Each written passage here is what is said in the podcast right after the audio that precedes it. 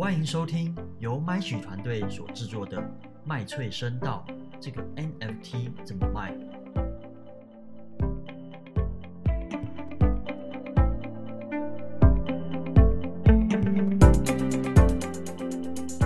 嗨，大家好，欢迎收听 My Tree 麦翠声道，我是最斜杠的行销人 Stuffy。我是最喜欢尝试新技术的 Andrew。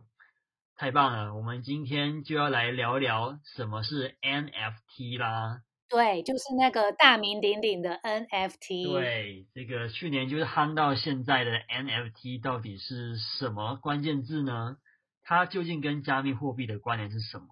真相只有一个。来，我们今天请我们的斜杠行销人 Stuffy 来跟我们科普一下吧。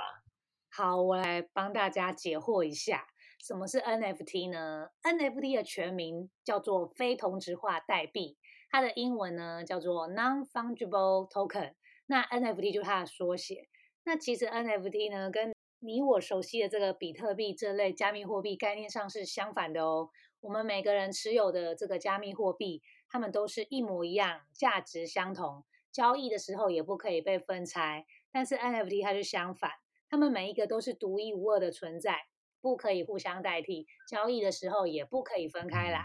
那这样讲好像有点抽象，我们就拿新台币打比方好了。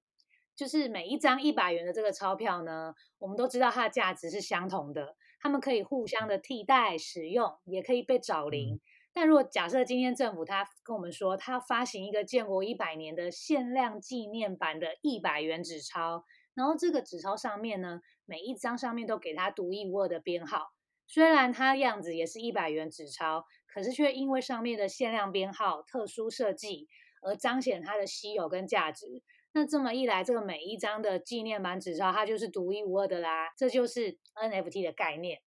所以呢，NFT 它会这样爆炸性的成长，除了是顺着元宇宙跟区块链发展的趋势，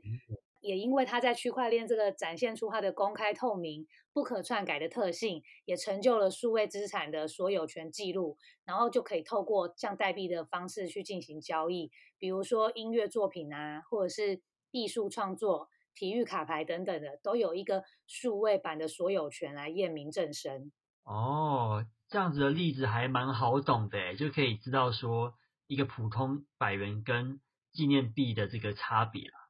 嗯，那那听起来它在这个行销领域已经有很广泛的应用了吗？大部分具体而言，行销会怎么去操作就是这样 NFT 的内容呢？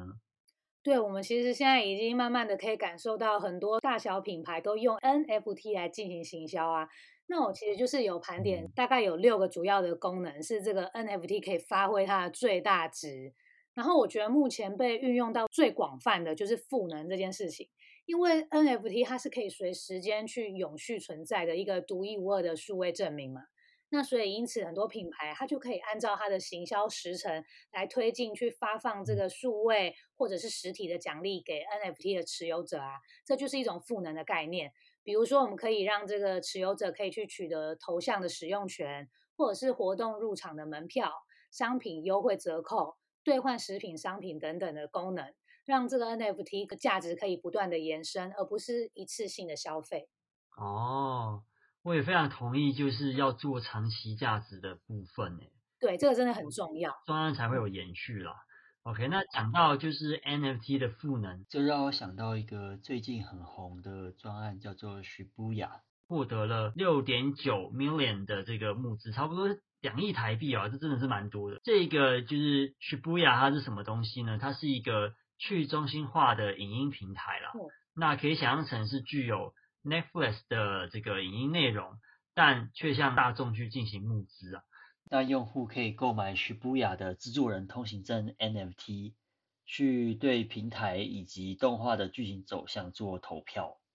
他的创办人是一个就是台裔的 NFT 艺术家，叫做 People Pleaser，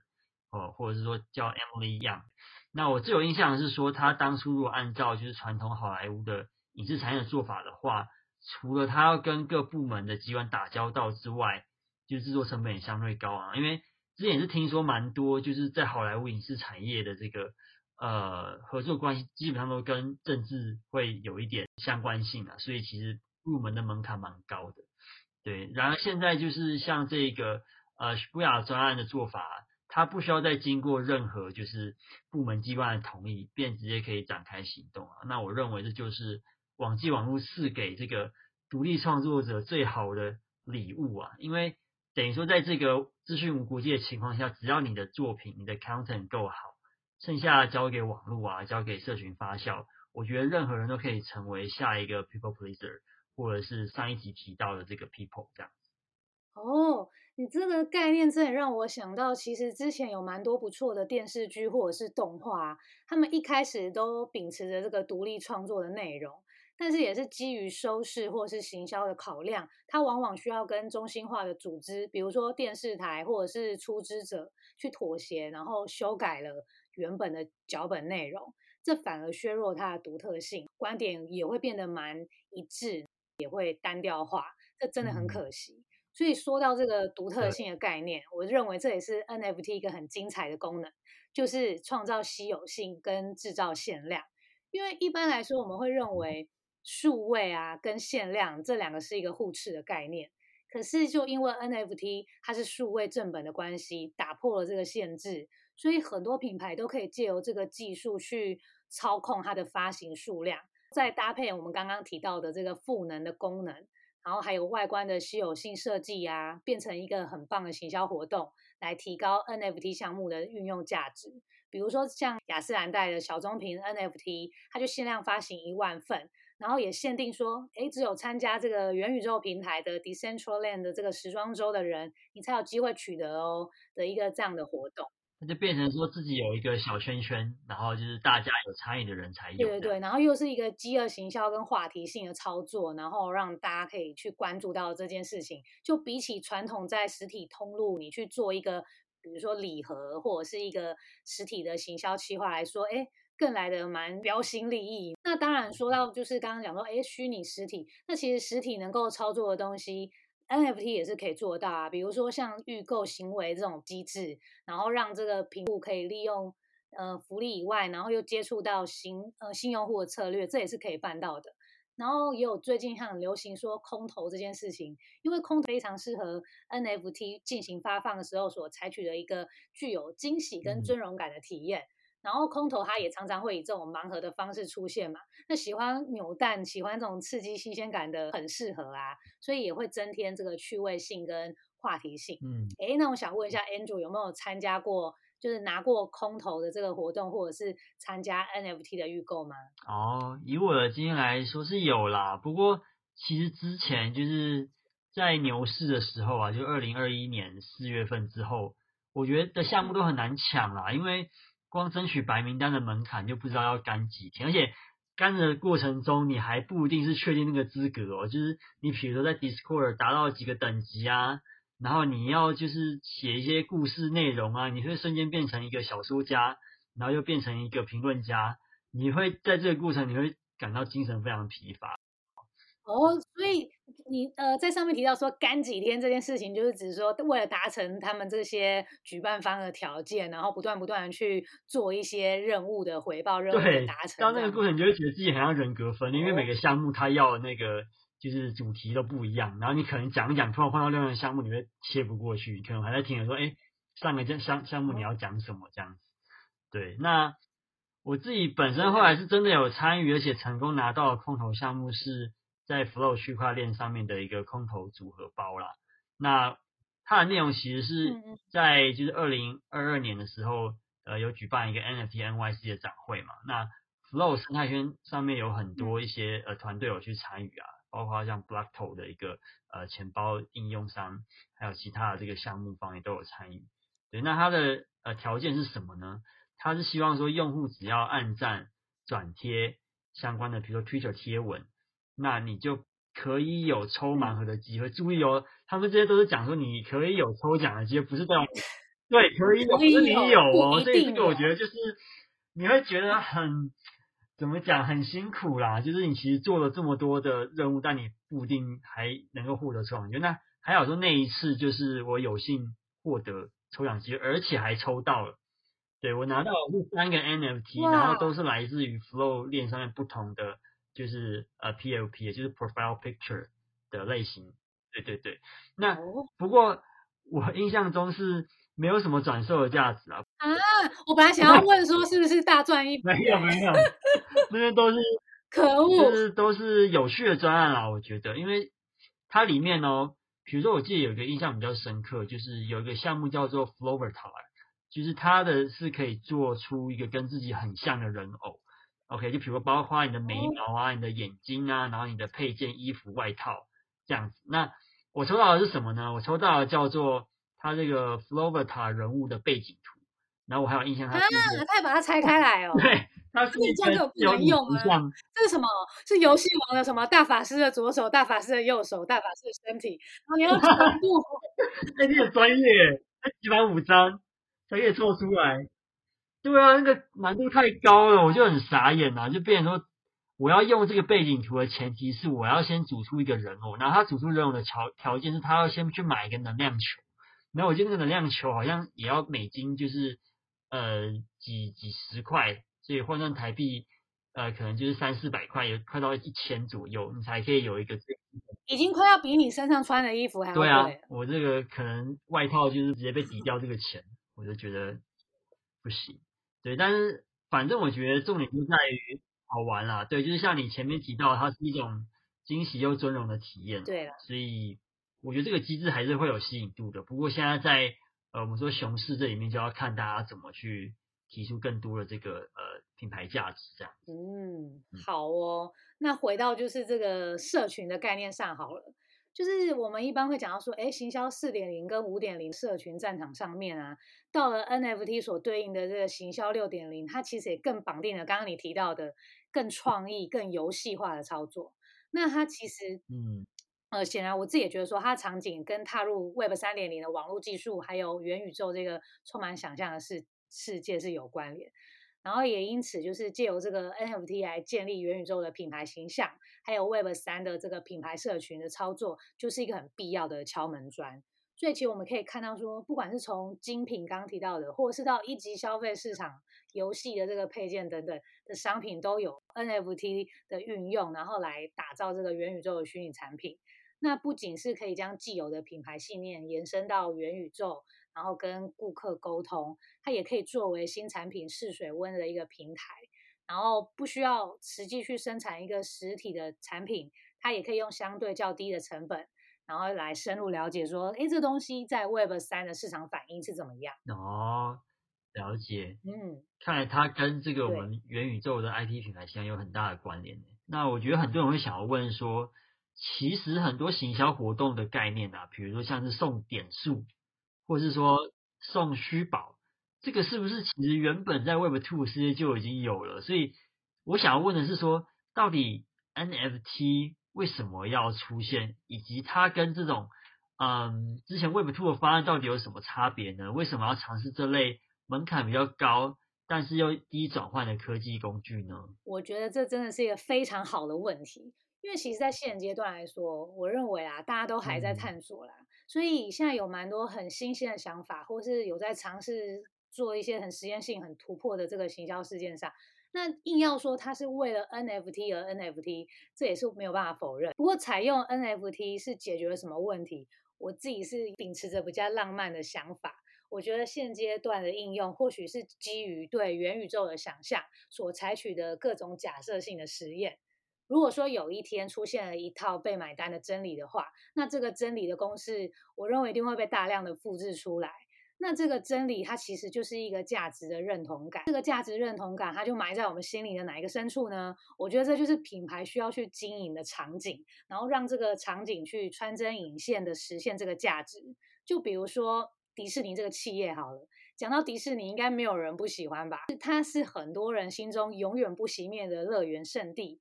然后我也可以理解说，哎，为什么迪士尼要发行年票？你可以想象吗？三百六十五天嗯就这样子任你进去玩游玩，我想去哎、是觉得它有价值，因为呢，园区里的时空就是跟外面时空不一样，然后这就是价值魔幻的地方。那如果说迪士尼它今天发行了 NFT 好了，打造了一个叫做呃迪士尼元宇元宇宙世界，那不只是实体乐园啊，你也可以戴着 VR 的头盔，然后用你的虚拟身份进到这个虚拟的游乐园游玩，购买虚拟周边来装扮你的数位身份。那你的好朋友也跟你一起在这个虚拟的迪士尼乐园里面游玩。那其实这就是我们以前很着迷线上游戏的模样啊，它只是换了一个场景来到迪士尼而已，而且它又是更加的虚实紧贴的一个生态系，所以我不认为说大家不会买单，这个确实是数位娱乐可以达到实体娱乐没有办法满足的乐趣。那这么一来，NFT 这个概念如果发行了迪士尼套装啊、迪士尼票券，这不就是很合理，然后现实也无法替代的存在吗？所以说，如果今天朋友约我上去玩，说，哎，走去迪士尼拿这个 token 进去，我觉得我一定很开心的开始挑选我的数位身份啊，就捏偶嘛，捏一个我喜欢的，就是外表，然后再来就是挑喜欢的服装造型啊，比如说大比熊的头套啊等等的，然后就在里面开心的玩了起来。所以我觉得很多人就现在蛮多人会说，哎，虚拟世界跟真实的世界这两个是互相抵触，然后有的人甚至会排斥。可是我觉得说，与其拿这两个平行世界来互相比较，说谁比较有存在价值，那还不如用一种观光客的心情，像是认识一个新的城市一般，你在上面过个三天两夜，享受这各自的魅力。我觉得这样也蛮好的。自己也很期待说，诶，这个 NFT 元宇宙的科技发展，它怎么去创造一个全新的娱乐跟社交生活，甚至是改写人类的这个世界观，就是我也对这一些感到很期待。哇，听 Starry 这样讲，我真的是很有感，也想玩是不是？也想加入，就就就很能够理解 NFT 到底它卖的是什么，它卖的就是 IP 的经营啊。所以我觉得迪士尼它真的是 IP 经营典范啊，它也是当仗着这个大家的喜爱，品牌才会有价值嘛。不然如果大家都不喜欢的话，那个米老鼠也只是一只会动的 JPG 啊。所以我觉得，对啊，我觉得这么讲，那廉价。对啊，就我觉得其实意思是一样的啊。就就现在想一想，他们也在讲说 JPG JPG，但是如果它有价值，它就不会是 JPG，对没错，你就是会想要去排队，然后为了跟他握手，然后也不会管说里面是一个抽根烟的大叔。好啦，我没有 真的。哦。对啊。那听完 Stuffy 就是这个。这么这么有趣的例子之后，我们现在就是要进入我们的推推时间啦。那我解释一下推推时间是什么，就是如果每一集时间够的话，我们都会在这一个 part 跟大家分享跟声音领域相关的创新应用哦。OK，那我们这次主要要分享的领域是 ASMR，OK，那它的英文全名是 A 是 autonomous，就是自主性的意思嘛，然后 S 就是 sensory，然后 M 是 Meridian，然后 R 是 response，它其实听起来是一个蛮医学的名字，就是中文翻译的话是自主性感官经络反应。那顾名思义啦，就是它是一种身体上的感知现象。那大多是由听觉触发，也可以是视觉。那我们今天先讲听觉这一部分，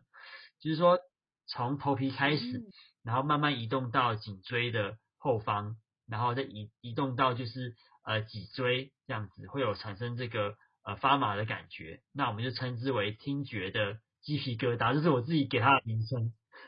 我觉得很立体耶，这个感觉形容的真好。那我要介绍的这个 ASMR 的项目，就是 Flow 区块链上面的 X OK，X Experience，Tingle 就是颤抖的意思，所以他意思说你听到了这个声音，就会产生一个颤抖的体验。他这个专案是专门邀请就是 ASMR 的创作者，然后将这个声音做成 NFT。那让喜好这个 ASMR 的双者去收集啦。那一定会有人好奇，就是说到底这个 ASMR 有没有实际上的这个医学根据嘛？这边简单来说是只有相关论文，但是结论没有得到权威机构的背书。然而，就是根据 Extingo 的文章说法。在 COVID-19 的期间呢，预约 ASMR 影音服务的数量成长了两到二十一倍之多，这非常的多。ASMR 的影音服务我说明一下，它有点像是几个创作者，然后有不同类型的声音的特效，你可以去预约你喜欢的，那它就会做一个专门 for 你的这个呃影音的内容出来，然后让你去听。那大部分的用户表示说，他们使用过呃这样子的呃 ASMR 的内容之后。确实有降低他们在疫情期间产生的这个焦虑啊，以及压力的这种症状，甚至有舒缓这个失眠的问题了。所以 Extingo 就看见这样的商机，然后就主打一个听觉体验，推出这个 ASMR NFT 让大家收藏。对，所以我觉得这个非常有趣了。那如同 Starry 讲，就是现在各家的项目也都是在持续的去挖掘呃这些应用的潜在价值。那如果有兴趣的听众，也可以搜寻 Extingo ASMR。了解更多，对啊，因为我自己是蛮喜欢听那个 lo-fi 音乐啦，因为我我自己觉得，其实在这个类型的音乐里面，它使用了很多 ASMR 的元素啊，像是一些旧胶卷的播放，又或者是说搭配一些下雨的声音。哎，这个我也很喜欢。那你知道那个听 lo-fi 的小女孩吗？哎，对啊，我很好奇为什么她会是那个小女孩？哎，之前一开始就是有一些很复古的那种宫崎骏的动画人物在里面。对，你像宫崎骏画的。对对对，他就循环的去做一些事情，比如说翻书，或者写文章，或者是发呆。那个小女孩她就是一直很常使用，然后后来就变成都是她了。之前我记得有一个事件，就是那个小女孩她就是被无预警的下架，它从开播以来，然后一直不中断，好像几千个小时吧的这个 data 就瞬间没有了。官方还因此就是 PO 了一篇文，然后就说他们被误删，然后这个资料。就是这个缔造的持续播放的这个数据就这样子消失了，感到一阵惋惜。不过后来他又又再度的复活了，然后全部人都很开心，就感觉这个小女孩已经有一批死忠粉丝，就是二十四小时直播的那种串流不间断，然后陪伴着大家，就是日夜，然后不管是读书或者是夜深人静的时候，然后就有背景的一个声音，这样。我觉得已经快要变成一个文 化了。对。对啊，这小女孩不简单哎，疗愈文化，就是。她，她就是一个卖声音的小女孩，对，那个非常的有价值，太好了，我觉得我们今天讨论了非常多，就是从这个 NFT 到底是什么，然后再介绍到它在行销上面的应用可以怎么呈现，以及最后 Stubby 举的一个我觉得很棒的例子是，呃，迪士尼去说明说这个 IP 经营的重要性啊。而且我觉得在不久的将来一定也会实现的，这个迪士尼虚拟的 NFT 梦幻乐园，就让我们好好期待吧。好，太好了，我想到我都想要直接飞去东京一趟。那今天就感谢大家的收听啦。无论你是币圈老手，或是跟我们一样来自其他产业的伙伴，只要你对 Web 三新知识感到好奇，一定要订阅我们的节目哦。如果喜欢我们的内容，请赏心支持。请五星评价。如果有话想要对我们说，或者是有合作要洽谈，也欢迎来信哦。我们都把资讯附在资讯栏位。那我们下次见喽，拜拜。